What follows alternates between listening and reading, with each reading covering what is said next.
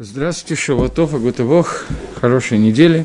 У нас э, 12 урок по книге Мишли, и мы с Божьей помощью должны начать и продвинуться в третьем перике притчи царя Соломона. Говорит Шламу Амелах, «Бни, сын мой, тарати альтишках, Тора мою не забудь, у митцвата ее цер либеха, и митцвы мои пусть создаст сердце твое».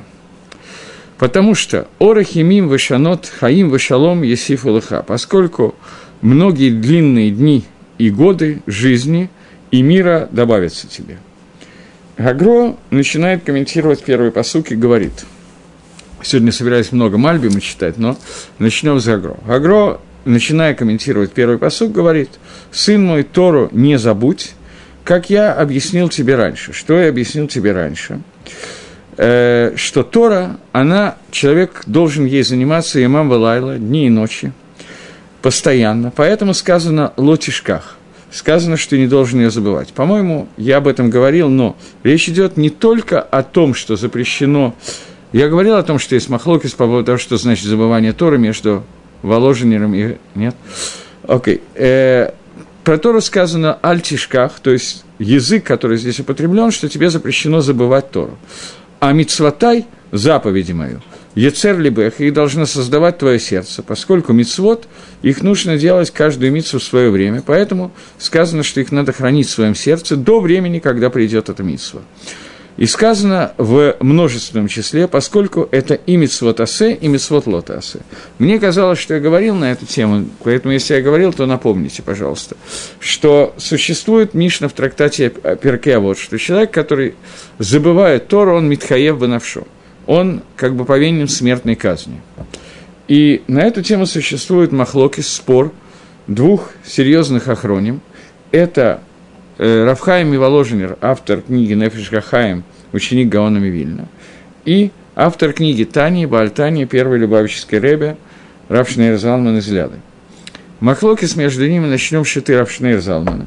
Равшнейр Залман говорит о том, что митсва забывания Торы, то есть зап, запрет на забывание Торы, указанный в Перке, а вот речь идет о том, что человек случайно, поскольку он начал учить какое-то другое место и не выучил, забыл предыдущее место, в этом случае он тоже забывает Тору, и, соответственно, он нарушает эту заповедь.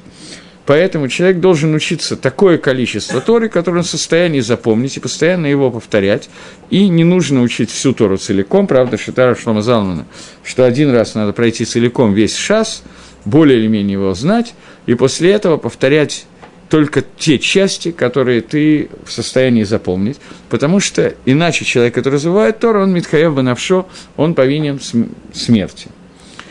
Он сам пишет, что наверняка появится человек, который скажет иначе, и такой человек появился, Воложенер, Равхайм из Воложина, который говорит, что запрет на забывание Тора, речь идет не об оносе, когда человек был анус и забыл Тору, не из-за того, что он не справился, не смог, и поэтому забыл Тору, а человек Навшо – это тот человек, который э, решил, что он выучил уже кусок Торы, теперь она больше ему не нужна, поэтому он забывает ее, чтобы не загрязнять голову, и начинает заниматься чем-то другим.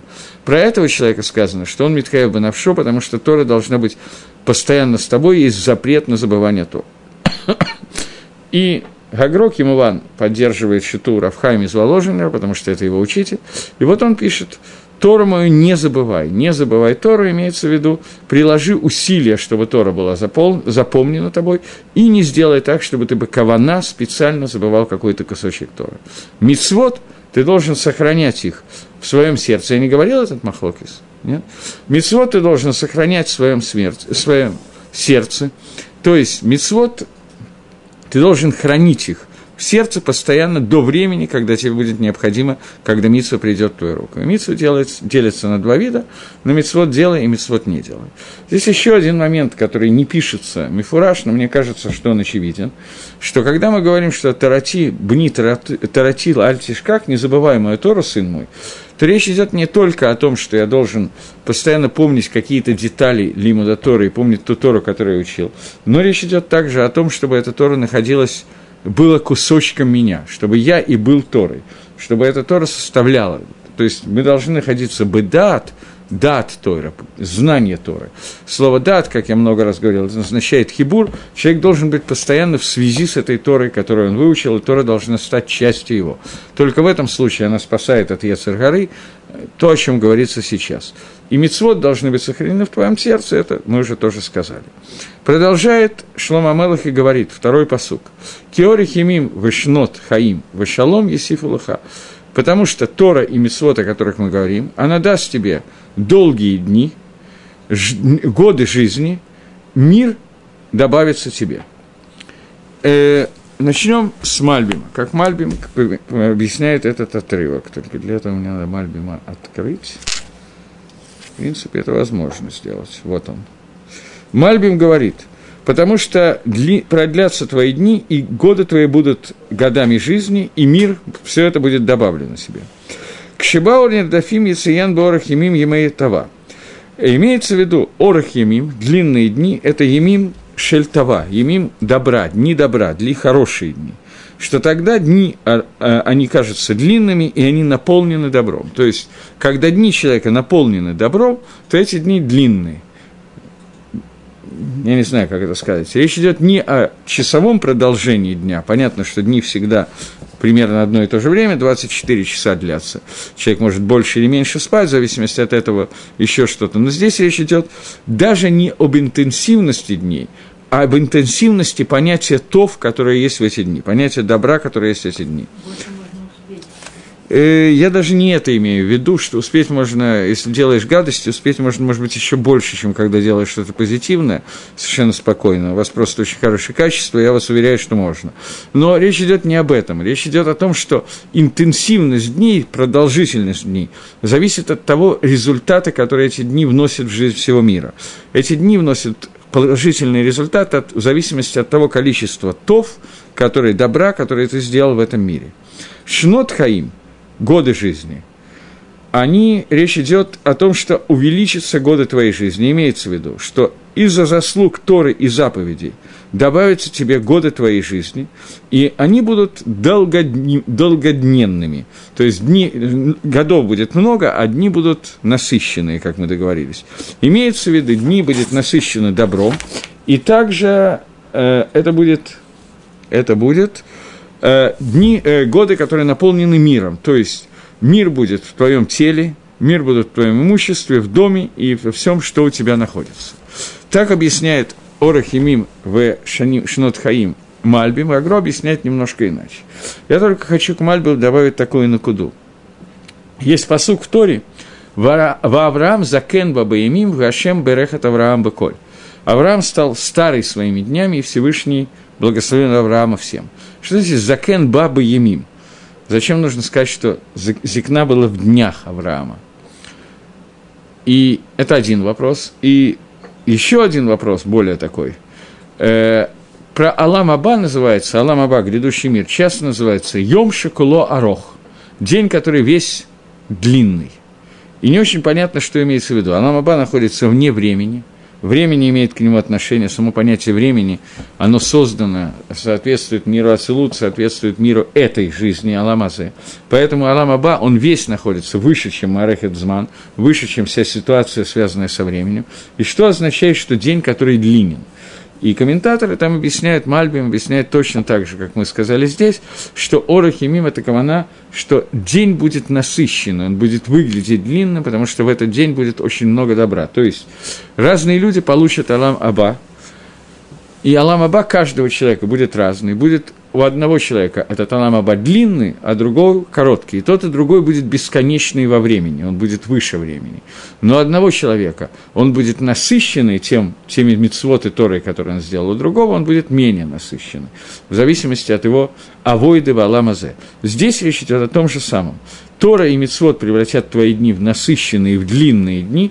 Кроме этого, у тебя увеличится, как говорит Мальбим, примитивно, годы жизни, за скар, за изучение Торы и за исполнение мецвод. И кроме этого, эти дни будут наполнены шаломом, от слова шлейму – целостность, и они будут добавлены тебе. Гагро идет немножко по другому пути. Он говорит, киора химим – это Здесь написано три вещи в этом посуке. Долгие дни, годы жизни и шалом. три вещи, которые написаны. Они соответствуют трем вещам, которые сказаны в первом посуке, о котором мы только что говорили. Тора, Митсвасе и Митсвалотасе. А именно, соответствие Митсвасе, ей соответствуют длинные дни. Орахимим соответствует Митсвотасе, который ты делал. Это то добро, которое Мальбим называет слово том, тов. Митсвотасе определяет ту таву, то добро, которое будет находиться в мире – и это добро, оно будет э, определять насыщенность и длинность тех дней, которые человек живет в Аламазе и в Аламаба. И это сказано, «Ашер ясе Адам вехайбага». Об этих мецвод сказано, что их будет человек делать и жить в них, жить в них мецвод, и это длина дней.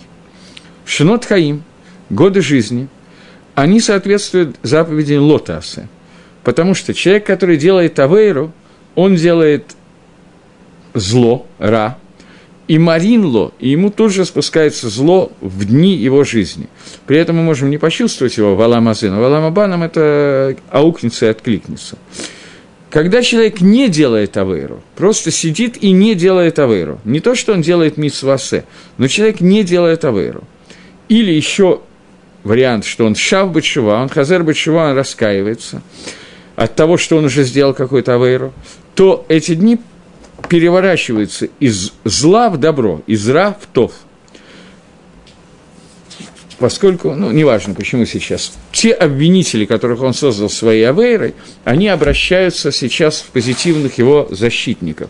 Или если он авейру не сделал, но у него была возможность сделать авейру, и он ее не сделал, то опять же он зарабатывает таву в этом мире. И об этом сказано «шнот хаим», это говорится в Геморе, в Геворе сказано, что Шнот Хаим, годы жизни, э, спрашивает Гемора, Ешла Хашаним Шейна Шельхаим, бывают дни, которые, годы, которые не жизни, если человек умер, то уже нет у него лет. Но, отвечает Гемора, Элу имей Адам Шинит Хафуло Мираала Това. Годами жизни называются те годы, которые перевернулись человеку от зла к добру. И вот это вот за то, что человек не нарушает заповедь не делая, ему продлеваются дни, и эти дни превращаются, э, годы слеха превращаются в годы тавы. Вашалом Есиф Лыха – это соответствует Торе. Мы говорили с Мисвот Асе, Мисвот Лот Асе и Тора. Тора, она соответствует шалом, который добавляется в мир.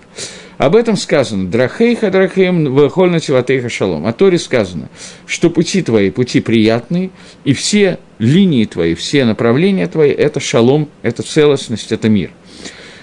Тора, она соответствует всем мецвод вместе, и асе, и лот, асе и так далее. И она приводит все, ко всем действиям. Сказали наши хахамим, что Талмуд гадоль мимасе, что изучение Торы выше, чем исполнение мецвод, потому что изучение Торы приводит к исполнению мецвод. Поэтому награда за изучение Тора – это шалом, поскольку шалом – это тот кли, который Всевышний приготовил для того, чтобы при, получить все остальные брахот. Шалом – это тот кли, который махзик браха, который получает брахо. Э, где это сказано? В Геморе Укцин сказано, что э, «Лом отца Кодыш Барагу Кли Махзик Брахала Исраэль Эла Шалом. Не нашел Всевышний такого кли, который держит, может удержать браху, который дает Творец Исроилю, а только шалом, только мир, только шлейму, целостность. Поэтому в этой целостности Исроиля это та браха, которую он благословляет, и она соответствует Торе. Таким образом, Мальбим пишет о том, что такое Рахимим и что такое Шнот, э, шнот Хаим что такое длинные дни, что такое годы жизни. И говорит простое объяснение, что длинные дни – это насыщенные добром, годы жизни – это годы, которые человек удлиняют ему жизнь за изучение Тора и исполнение мицвод. Агро разделяет на три группы – мицвод асе, лота асе и изучение Торы. Мицвод асе соответствует дням, которые продлеваются, которые дают продление, день насыщенный, длинный день в Аламаба. И мицвод э, лотасы, они делают так, чтобы годы жизни превратились из лет смерти в, лет, в года жизни, потому что каждая авейра, которую делает человек, отделяет его от Творца, а это и есть смерть, отделение Всевышнего. И это тайна того, что Гемора говорит, что Рашоим, Бехаигам, Некраим, этим.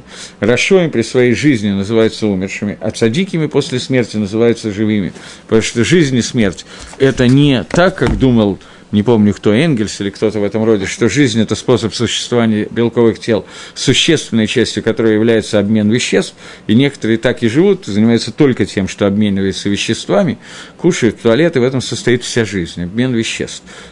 Но есть еще люди, которые понимают, что жизнь – это двикут Беакодыш Берегу, это соединение со Всевышним. Поэтому шнот хаим, который говорит Гагро, это дни, которые перевернулись. От Авейра, который человек мог бы сделать и тут же бы умер и отделился от Творца, до состояния двейкута, соединения с Творцом, которое происходит за счет того, что он соблюдает заповеди. И не, просто не делает авейру, которая пришла ему в руки, или, если она уже, не дай бог, была сделана, חזר בתשובה, это тут же переворачивает его, и это превращает שנות מרע לטובה.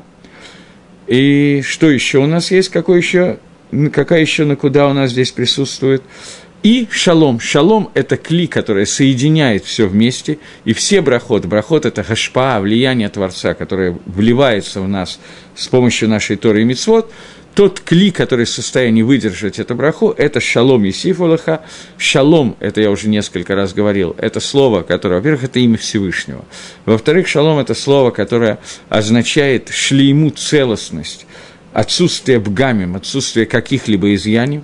И в-третьих, когда мы в конце Шманесры говорим броху «Гашеми вареха тамо бе шалом», то бешалом, когда мы говорим это благословление, о котором мы сейчас говорим, тот кли, который может выдержать все остальные брахот, то э, объясняет Баля Алешем в своем комментарии на, э, в книге Деауна это объясняет, но там он объясняет твилуш, конец Твилу Шманесра, что поскольку во время Шманесра мы настолько приближаемся ко Всевышнему, что во время молитвы мы можем те клепот, которые, те силы ситрохры, которые есть в этом мире, поднести к душе и соединить, не дай бог, с к душе, то поэтому последняя браха Шманаэсра – это браха шалом, которая защищает к душе от ситрохры. Шалом – это делание того, что нету милхамы, войны, какое-то место, которое отделяет, делает, делает ситуацию отсутствия войны. И он объясняет, что существует понятие хашмаль, которое описано в книге Хескеля. Хашмаль – это не совсем. Хашмаль – это та структура, которая делает разделение между клепот, полупроводник, который делает так, что к душе может войти в клепот, а клепот не могут подняться и войти в душу. Это не только Малах. И вот этот вот хашмаль, о котором идет речь, это некая мембрана, грубо говоря, в материальном мире, которая защищает, дает пройти в одно от, оттуда сюда да, отсюда туда нет. Поэтому клепот ситрохри не может соединиться с душей. Браха шманеса, который мы говорим, Ашеми Вареха тому Б шалом, гематрия, числовое значение слова Б шалом, это хашмаль. И таким образом шалом – это то, что предохраняет и не дает ситрохри дотронуться до к душе. И это Тора, которая дает шалом, которая является кли, которая Махзик Браха, поскольку любая другая браха, которая дает Всевышний, она дается браха, которая может сделать так, что будет нагия, прикосновение ситрохры к святости, и тогда, не дай Бог, внутри святости может быть изъян, поэтому Всевышний создал это таким образом, что шалом – это то, что защищает вот это и не дает обратным ходом пойти от Ситрохры к душе, ограничивает Ситрохры, сажает ее на цепь и делает некий шалом бамилхама. Таким образом, это последняя часть, которая Тора дает для того, чтобы Маврех бе шалом. Шалом и сифалаха. Окей, это Пируш Гагро. Э, Мальбим здесь в данном случае объясняет простой смысл, Агро более сложный смысл. Э, попробуем прочитать следующий посук, который говорит э, – Маца хен весейхель тов бейней лаким вадам. Человек, который занимается Торой и Мицвод, он находит сейхель – это мозги дословно, хороший разум, э, э, хен, хен, хен – это милость и хороший разум в глазах человека, Всевышнего и человека. Здесь тоже, как мне кажется, секундочку, секундочку, секундочку, секундочку –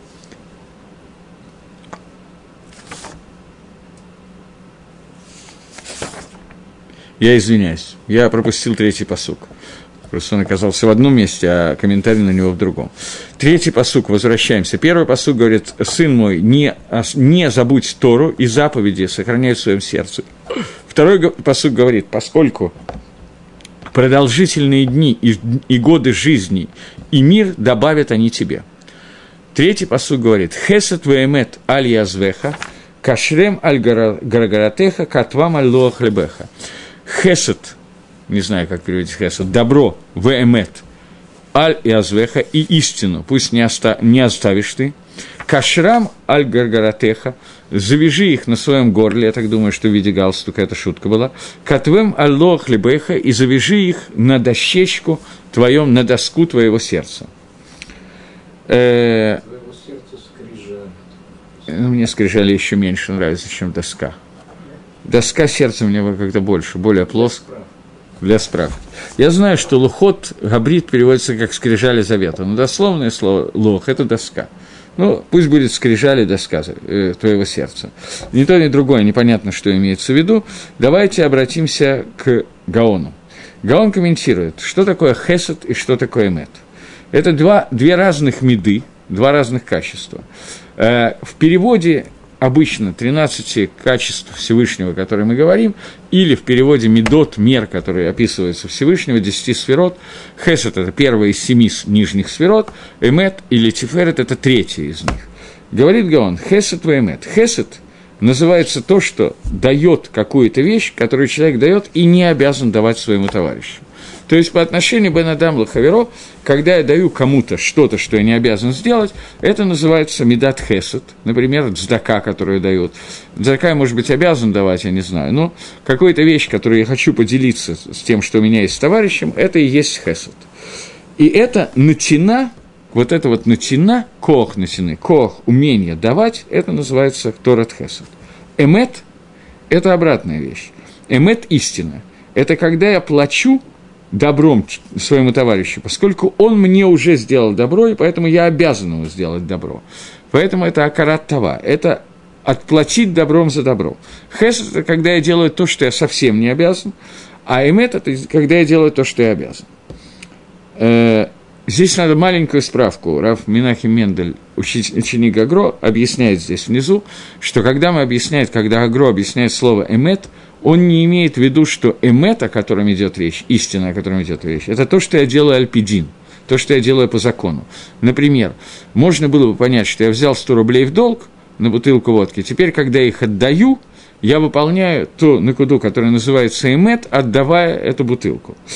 Э, это не то. Если я взял в долг, я должен отдать долг. Это не эмет. Это альпидин, по закону я должен.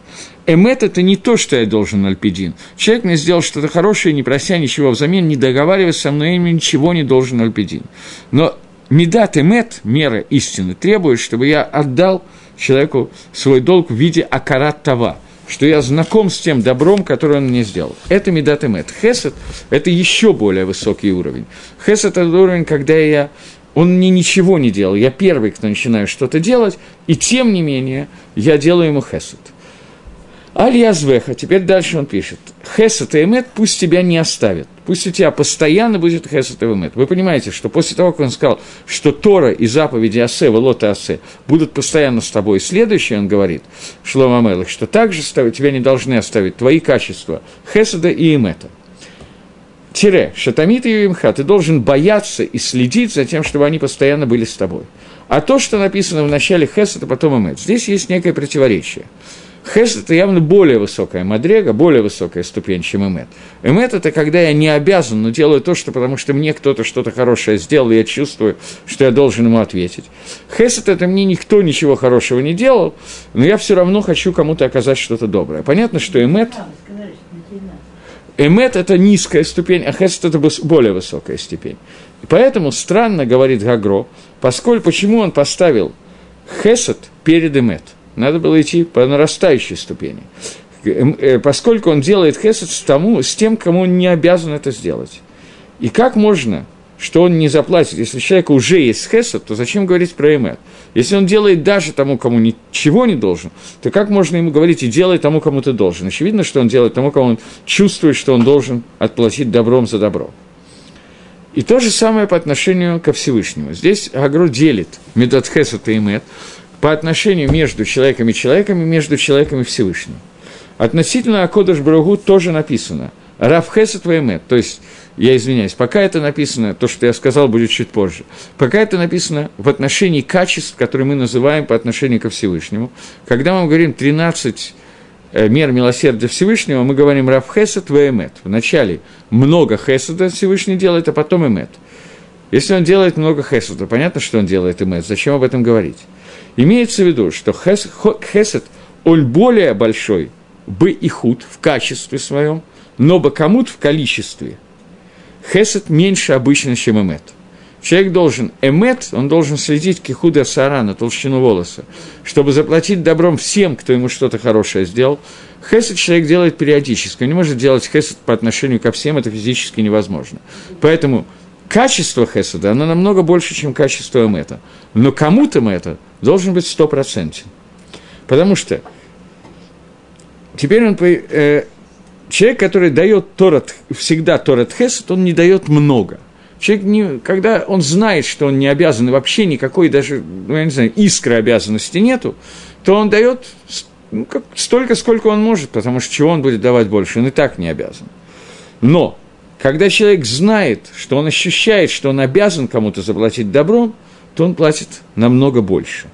И это сказано «Хесет ваамет алиязвеха», то есть ты даешь даже тому, который не делал тебе ничего хорошего, ты даешь хесед, но не забывай, что ты должен много делать того, что называется эмет. Так объясняет Гагро это противоречие, которое существует здесь. Одну секундочку. Окей. Поэтому – написано относительно Кодыш Бару, что Рав Хесед. Про человека не написано Рав Хесед, что он дает много Хеседа. Про Всевышнего это написано, поскольку он дает Беторат Хесед, все, что он дает Лымайс, он дает Беторат Хесед. Поэтому это всегда Рав, то есть Гарбе, он дает много Хеседа. После этого он платит Гмуль Еде Адам, награду за то, что человек заслужил сделать, то есть еще больше – он его и так дает миру и человеку существовать за счет атрибута своего хеседа. Кроме этого, поскольку человеку дана возможность заработать какие-то заслуги Алидей Тора и Митсус, он кроме этого ему платит еще немного за Тора и Митсус. Но основное, что дает Всевышний, это, я не знаю, обидно или хорошо, я даже не знаю, как, как сформулировать, но как бы надо учитывать, что обычно большую часть того, что мы получаем от Творца, мы получаем не за наши заслуги, а именно за тот хесед, который Всевышний дает атрибутом Рав хесед. Окей, понятно. Поэтому вначале сказано Рав хесед, а потом сказано Эмет по отношению к Творцу. Это мицвод, который мы обсуждали, Бейнатай, мицвод Бейн Лахаверо. Про Всевышнего поговорили, поговорили про мицвод Бейн Адам Лахаверо. Мицвод Бейн Лахаверо между человеком и своим близким. Они делятся на две части – мицвод, который я хаяф ему сделать. Мы сейчас не говорим хаяф альпидин. Почему мы не говорим на эту тему, что он по закону хаяф что-то сделать? Потому что об этом Шлома Амелах не говорит. Шлома Мелах говорит, вся его Мишли, в общем, написано тому, кто живет не Альпидин, а кто живет Лифним Мишеладин, кто живет выше, чем то, чего требует суд. Потому что то, о чем требует суд, об этом написано не в книге Мишли, об этом написано в книге, называющейся Шульханорух. И Галвай, на самом деле, было бы очень удачно, если бы выполнили все, что написано в Шульханорухе. Поэтому возникает вопрос, надо ли нам вообще изучать книгу Мишли, хотя меня просили, поскольку какое она к нам имеет отношение, где мы и где тот, к кому обращается Шламамела. Тем не менее, единственная причина, по которой я вижу, что это неплохо бы делать, это то, что, несмотря на то, что сегодня мы не находимся на уровне Пришута, о котором говорит Гагро и Шлома Амелах, не находимся на уровне Хасидута, о которых он говорит, тем не менее, э, должно быть какое-то движение, должно быть стремление, должно быть натия. Человек не должен сразу же перебросить себя на состояние Шламо Амелаха или Вильнюсского Гаона, поскольку он сказал, что легче выучить весь шас, чем изменить одно качество свое, поэтому мы должны учесть, что мы можем менять качество параллельно с изучением шаса, но не надо забывать, что еще существует Талмуд, и его тоже надо учить немножечко и так далее не напрягаясь, конечно, не дай бог, но тем не менее. И качества должны работать, работа над качеством должны идти параллельно, а не перпендикулярно, не вместо. Но тем не менее, мы должны учить Шульханорух и должны учить Мишли, поскольку это раскрывает причины и способы работа над собой, а понятно, что когда человек совершенствует некоторые свои медот, некоторые свои качества, то это приводит не только к тому, что он такой хороший, все его гладят по голове и говорят, что он бальмедот, но кроме этого, что, как мне кажется, значительно более важно, это приводит к тому, что он может нормально соблюдать заповеди Торы, в том числе самые примитивные на уровне «не убей». И если вы помните, то мы начали с того, что Гаон начинает с описания, не Гаон, Шламу Амелах на самом деле, начинает с того, что описывает, как надо обращаться к своему сыну, говоря, что подумай, стоит ли тебе заниматься убийством и надо ли тебе работать с Робин Гудом на полставки, поскольку твои Джеки, не помню, как его звали там в Робин Гуде, и толстый монах и так далее, они все на самом деле только и ждут, чтобы ты оступился и сказать тебе, и ограбить тебя и так далее, и так далее. То есть не с точки зрения Тора, а с точки зрения с того, что понимает этот ребенок, обращается к нему Шлома Мелах и говорит, что с точки зрения просто Алама Азе, без Торы, без награды в будущем мире и так далее, ты тоже не сможешь. Это тебе невыгодно, это тебе неправильно. Поэтому книга Мишли построена так, как надо строить самого человека. Сейчас мы находимся уже в третьей главе, поэтому мы находимся на более высоком уровне.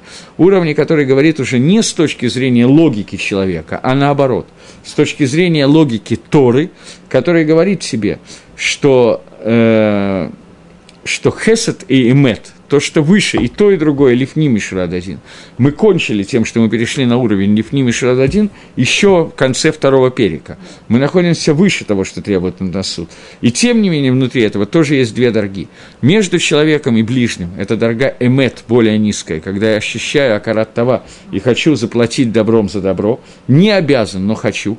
И вторая часть, хесед, это когда я совсем ничего не чувствую и делаю это только из благих побуждений, и эта часть, вторая часть хесед, она больше бы и худ бы качество, но меньше в количестве, а эмет должно стать полным ощущением жизни, части жизни человека, когда он полностью осуществляет акарат това. Не в ущерб Шульханоруху, понятно. Почему я об этом говорю? Потому что я боюсь ошибки. Например, заповедь Кибут Афвем, она связана с Акарат Това, и человек должен понимать, что ему сделали родители – на основании личного опыта и опыта некоторых других людей могу сказать, что в основном люди это понимают э, после Шивы, после того, как родители умерли. До этого никаких ощущений, как правило, не возникает. Очень понятно, почему. Яцергара, она не дремлет, она работает. Но, тем не менее, когда человек дел, хочет сделать акарат това для родителям, сделать что-то хорошее родителям, то нужно учитывать, что Тора говорит, что папу и маму бойтесь, мама и папа, бойтесь, а субботы мои соблюдайте, я Всевышний. То есть это не должно мешать соблюдению мецвод. И ни, одно, ни один вид акаратова, эмет и так далее не может встать в разрез с, э, с митсвами. Шлома Мелах об этом не говорит, поскольку это вещь очевидная. Его ученик написал о том, что это идет речь не о мицвод сейчас, не альпидин, выше. Окей. Теперь, кроме мицвод, кроме атрибутов хесед и эмет, которые проявляются в атрибутах между человеком и его близким, они проявляются также между человеком и Всевышним. Бен Адам Лемаком. Как они проявляются? Хесед, качество хесед, проявляется в виде лиламет Тора лаахерим, обучать Тору других людей. Эмет – это лильмот басмо, это учить самостоятельно. Это эмет, и это твой хию. В данном случае это уже не лифни Мишрад один, в отношениях между человеком и Творцом. Хиюв изучения Торы – это полный стопроцентный хиюв альпидиней шульханорух, не лифни мишради, не выше того, что требует от тебя. Ты обязан учить Тору, и об этом сказано, что человек, который стал Талмитхохом и выучил много Тора, он не должен лакзик тавала ацмо, он не должен думать про себя, какой я молодец, сколько Тора я выучил, потому что лезе не врата, для этого ты был создан. Это и есть ты – Поэтому это эмет, а хесед – это нечто большее. Несмотря на то, что это тоже написано в Торе как заповедь. «Валимат таматем эд бнейхам убаней бнейхам». Вы должны учить этим словам ваших сыновей и ваших внуков. Других людей не написано, что я должен учить Торе. Я не обязан это делать. Вот это вот, это называется Торат Хесед, Тора, которая является Хеседом. Поскольку он мне ничего не сделал, я его обучаю Торы, тем самым я выполняю Хесед между человеком и Творцом. Так пишет Агро, что Торат Хесед э, и Торат Эмет – это и свое изучение и преподавание Торы.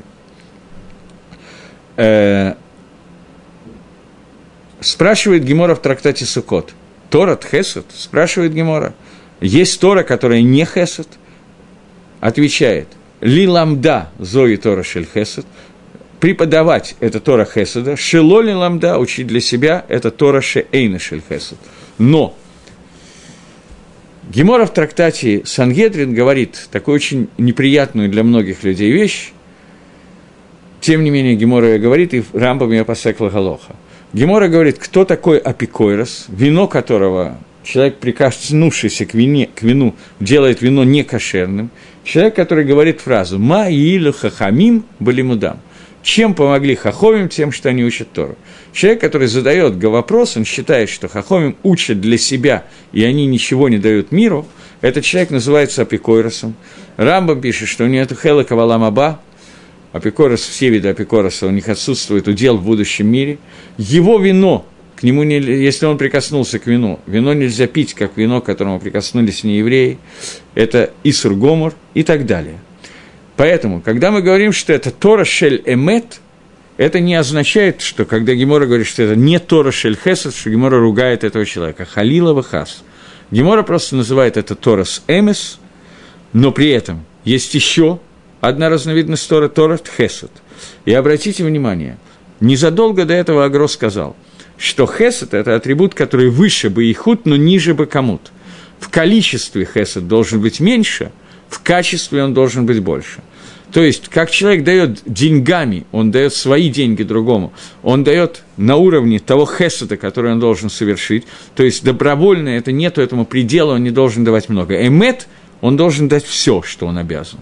Поэтому Торат Эмет, личное изучение Тора у Талмит Хахама, это должен быть его, его жизнь, для этого он создан, это он учит. Торат Хесет – это какое-то количество Торы своей, которую он помогает другому, жертвует другому, это хесед, это бейхут в качестве это много больше, в количестве нет. И это то, что говорит Гемора в трактате Сука. Потому что то, что человек учит для себя, он михуяв. Для этого он был создан в мире, об этом сказано.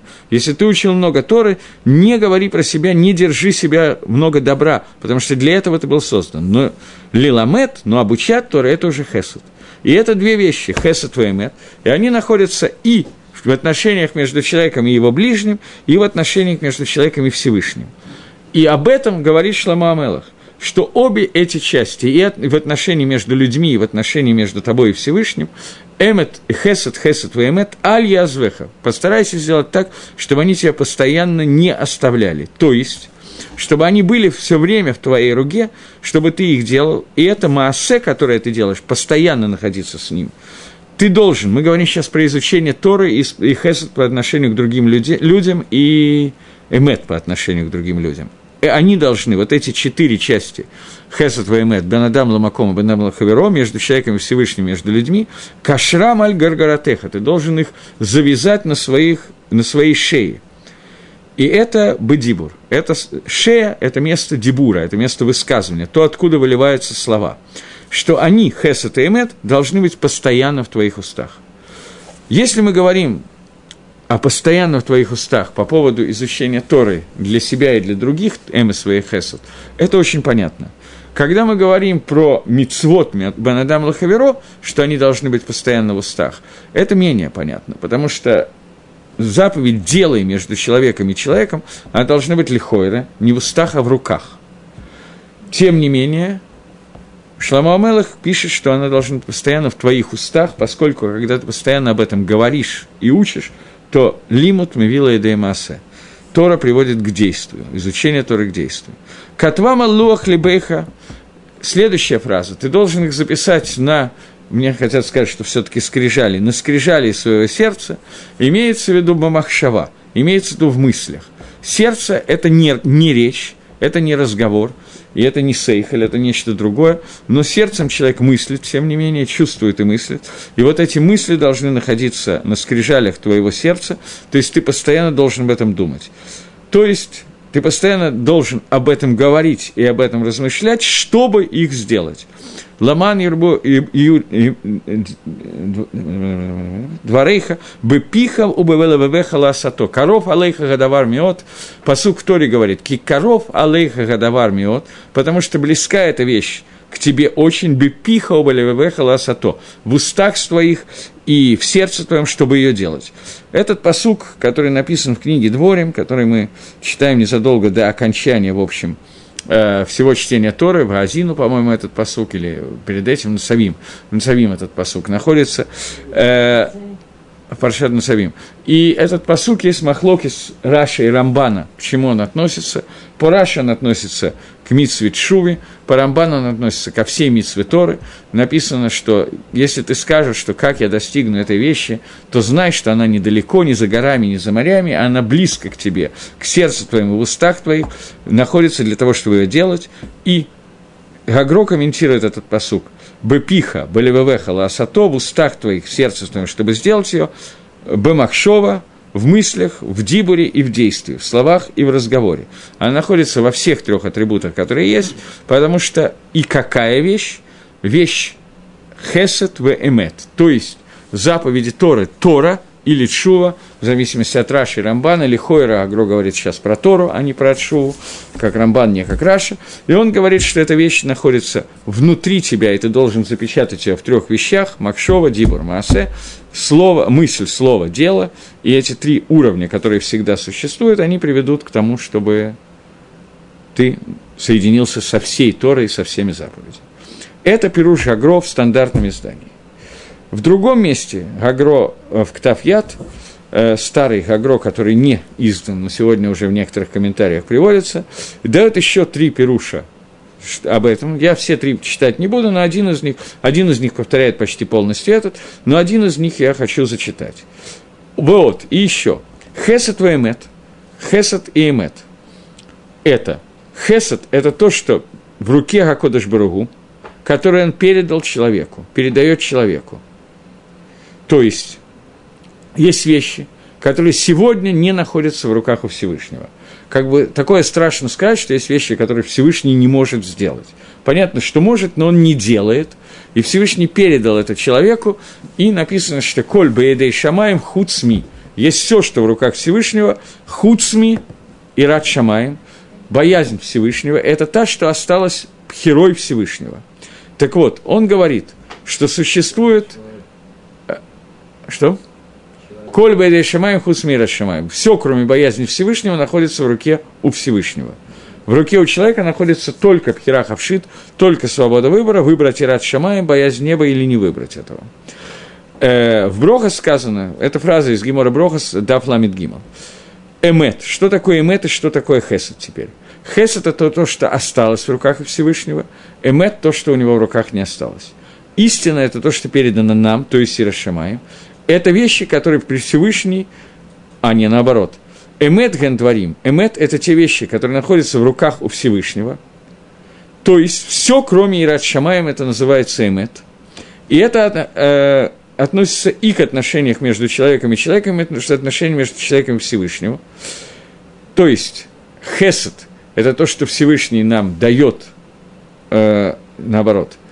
Хесед – это то, что он дал нам возможность взять самим – то есть Сират Шамаем, он дал нам возможность в атрибуте Хеседа получить это, когда мы хотим самостоятельно. Эмет – это то, что все остальное, что находится в руках у Творца. И об этом сказано, что это надо э, кашрам аль гарагаратеха привязать к себе на шею, пируш, имеется в виду, шее зот дибуреха, что это и есть то, о чем ты должен говорить. Напишите это на скрижалях твоего сердца, это мысли, то есть в результате опять объединяется Махшова, Дибор и Маасе только в двух новых направлениях. В направлении то, что остается в руке Всевышнего, и то, что Всевышний дал нам. И это разделение между Хесет и Эмет, еще один вид разделения, который приводит Гаон. Окей. Э, следующий посук, четвертый посук. Говорит Шламо Амелах. У маца хен весехель то лаким ватам. Найди э, милость и хороший разум – в глазах Всевышнего и человека. Здесь опять есть немножко разное понимание Мальбима и Гагро, поэтому начнем с Мальбима. В Маца Хен Весехель Тоба и Нейлаким Вадам. Говорит Мальбим, имеется в виду, Шигам аль едей хохма и бина нашит им цегам кен весехель. Что можно подумать, что посредством человеческого разума, понимания и человеческих мыслей мы тоже можем найти хен весехель, разум и э, милость в отношении других людей. Потому что люди, которые болели твуна, которые разумные люди – они скажут, что они умные, они научились размышлять, они получили какое-то количество информации. Они грамотные люди, они понимают, что творится в мире. И также они умеют, особенно психологи, они умеют прекрасно, так во всяком случае они считают, меня не раздражают, но меня раздражает большая часть человечества, это не страшно они говорят, что они могут найти милость в глазах людей, то есть они могут э, посредством своей мудрости договориться с человеком, сделать так, чтобы люди к ним лучше относились, заговорить его, заболтать, уболтать. Понятно, это их хохма, они научились так себя вести. Но Аль-Едей Тора, посредством Тора и Хохмат Элаким, Хохма Всевышнего, мы найдем не только милость в глазах людей, мы найдем милость в глазах Творца – и также мы найдем Сехельтов, также мы найдем и то, и другое, найдем и мудрость тоже. И это шфихат руаха лаким Аллах. Это не что иное, как то, что Всевышний выплескивает, переливает на человека свой руах и лаким. Руаха Кодыш, я не знаю, как это сказать. Он находится в Сейхельто, в том, что человек становится более разумный. И это имеется в виду прозвище – кину, я не знаю, как перевести лучше на русский язык, кличка, прозвище того, что называется на иврите Рога Кодыш, то есть почти навиют, почти пророчество, до, того, до такого состояния, что человек станет нас, мудрый, настолько вот этой абсолютной мудростью, с помощью Всевышнего, с помощью Святой Дышмая. И это то, что говорится, что это тот муциют, что он находит милость в глазах Всевышнего, для того, чтобы он стал по-настоящему мудрым. То есть, Мальбим говорит о том, что почему называется, что именно с помощью Всевышнего ты найдешь мудрость Байней Лаким Ваадам, потому что с помощью человеческой, природной мудрости и так далее, изучением различных наук, ты можешь прийти к тому, что ты будешь нравиться людям. Ты можешь быть очень умным человеком. Но вот это понятие Рога Кодыш, которое включает в себя и то, и другое, оно не может прийти, а только через мудрость Торы. Поэтому Тора и Мицвод – Понятно, что Торы без Митцвот не могут этого сделать. Тора и Митцвот вместе могут привести к вот этой вот мудрости, которая называется сох... «Хен весехель тоба и нейлаким вадам». Так объясняет это Мальби. Гаон Мивильна пишет, ну, в общем, что такое слово «хен»? Вначале он занимается просто переводом этого предложения с иврита на иврит. Что такое «хен»? Слово «найдешь хен» в глазах человека. «Хен» происходит, говорит он, от слова «хинам», «за даром» милость, она всегда дается за даром. Не из-за того, что я что-то тебе делаю, поэтому я мацеха нбейнеха, а по каким-то непонятным причинам человек, к человеку он начинает хорошо относиться за даром, а не по какой-то другой причине, по какой-то другой вещи.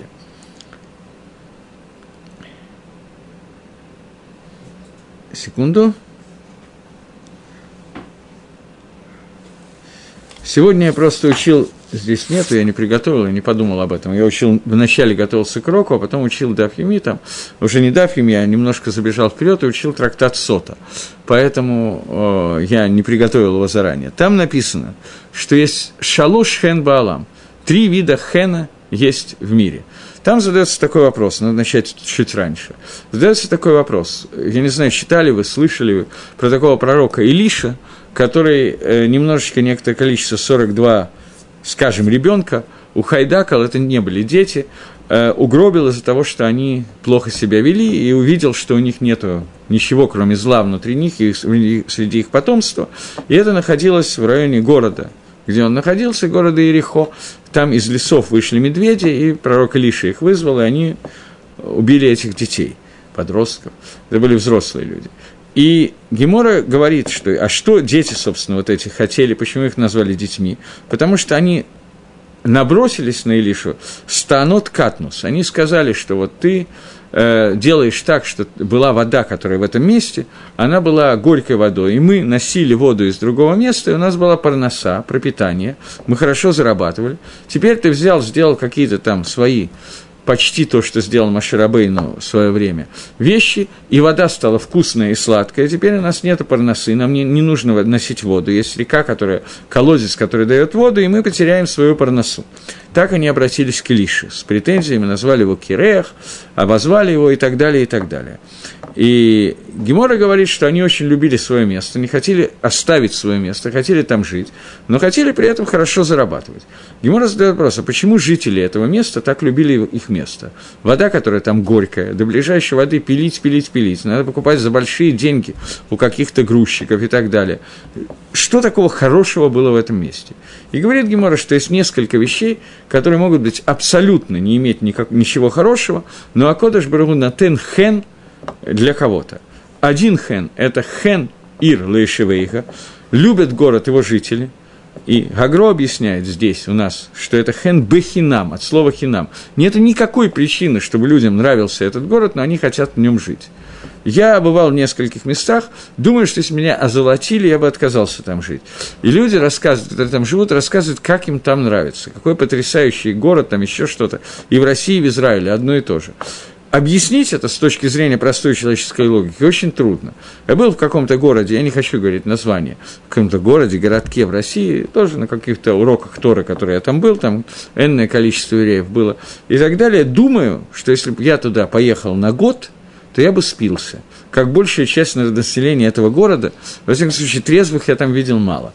Я думаю, что я бы спился раньше, чем они, потому что организм у меня более слабый. Но некоторое количество евреев, которые там приходили на уроки, рассказывали, какой замечательный город и как они его любят. И местами они говорили правду, они не врали. Объяснить это не нужно и невозможно, потому что, как Гагро объясняет, Гемора говорит, есть хен города для его жителей. Почему? Необъяснимо. Оно за даром, нету причины. Если бы оно было причина, то это бы уже не называлось слово хен. Это первое. Второе. Хен и шалаба Алла. Хен Бывает женщина, Гемора говорит, бывает женщина Михуэрет, уродливая, и почему-то мужу она нравится. Никакой причины нету и быть не может. Не то, что у нее хороший характер, еще что-то, но вот она ему нравится, и не нужно искать причин. Это и есть слово «хен», которое происходит бахинам и так далее. Есть еще одна вещь, которую я сейчас не помню. Так вот, написано, что около слова «хен» написано слово «миция», «находка», потому что – им мацатихен, обычно такое слово, если я нашел милость в твоих словах. Находка – это всегда, человек не трудится, чтобы найти находку, это всегда случайно, без труда. Это объяснение слова хен, говорит Гагро, объяснение слова сейхель – это гацлахаша и слех дархейха. Это не просто разум, это удача, когда человек удачливый в своих путях. И это происходит в награду за хесед, за тот хесед, который он оказывает, поскольку хесед я не обязан делать, но делаю, поэтому хинам, я это делаю кому-то бахинам, да, за даром, поэтому медаки, медаки негет меда, мера за меру. Я нахожу хен, которая тоже матнат хинам. Я говорю в первом лице, но я говорю не о себе, а об Израиле. Поэтому Всевышний хинам дает какой-то хен и какой-то сейхель. Э, Бесхар эмет – это был, это был хен. Хен – это за хесед, который является хинам. Эмет – это не хинам. Я это делаю, поскольку я чувствую свою обязанность. За это Всевышний Ицлех Дарки. Он делает так, что моё, мой дерек будет муслах, я буду удачливый в каких-то вещах. То есть, в Ктавьяда Агро пишет более коротко. Сейхель гугаслоха. И это связано с двумя вещами. Хен и Сейхель связаны с двумя вещами. Хесед дает Акодыш Бругу за Хесед, дает Хен, потому что Хен – это матнат хинам, и за Сейхель он дает негет эмет, поскольку это схар, это награда за то, что человек идет правильной дорогой, поэтому Всевышний дает гацлаху в той дороге, которой он идет. За дорогу эмет он получает дерех гацлаха. Так объясняет Гаон в другом месте, но объяснение одно и то же. Бейней лаким вадам, в глазах Всевышнего и человека. То есть ты получишь хен и сейхель, гацлаху и подарок за даром, милость в глазах людей и Всевышнего. Всевышнего. Потому что Хесет и Эмет – это два иньяна, и они относятся, оба они относятся, как мы объясняли, говорит Гаон в прошлом посуке, что они оба относятся и в отношениях между людьми, и в отношениях человек-Всевышний. Поэтому здесь, в этом посуке, сказано, что за них ты получишь меда, кенегет меда, мера за меру. Ты получишь Гацлаху и э, Хен в отношениях и людей и Творца. Э, окей. Беседа. Одну секунду, я что-то хотел здесь добавить.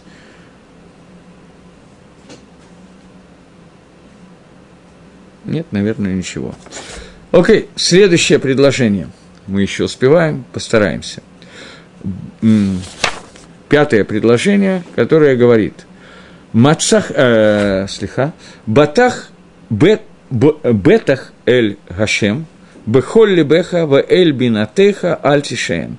Будь уверен во Всевышнем, во всем свое сердце, и по отношению к своему разуму, на разум свой, на разумение свое не полагайся, не опирайся. Здесь тоже мне потребуется обратиться и к Мальбиму, и к Гаону, потому что и то, и другое достаточно интересно, и тоже разные пути объяснения. Э, будь уверенный в Гашем, в Гашем во всем, во всем свое сердце. Аен с хокей хохма не сгавим бинат адам. Поскольку законы хохмы, законы мудрости, они скрыты, мудрости Тора, они скрыты от разума человека. И человек не может понять это понятие бины, понятие этого разума. И даже если он будет опираться на свой, на свой разум, то он пойдет наоборот путем, путям мудрости Всевышнего. Поэтому сказано, что даже не опирайся на свой разум, потому что хохму Всевышнего ты не можешь достигнуть, она непостижима человеку а, относительно человеческого разумения, а только она дана сверху, от Элаким. Обратите внимание, что, как обычно, здесь употребляется слово хохма и бина, Бина – это анализ, который человек делает самостоятельно, а хохма – это то, что получено сверху, от учителя к ученику. В данном случае учителем работает Тора. И нужно быть уверенным и полагаться на Всевышнего всем своим сердцем и идти по его дорогам мицвы, которые он заповедовал по законам Торы, хохмы и мицвод.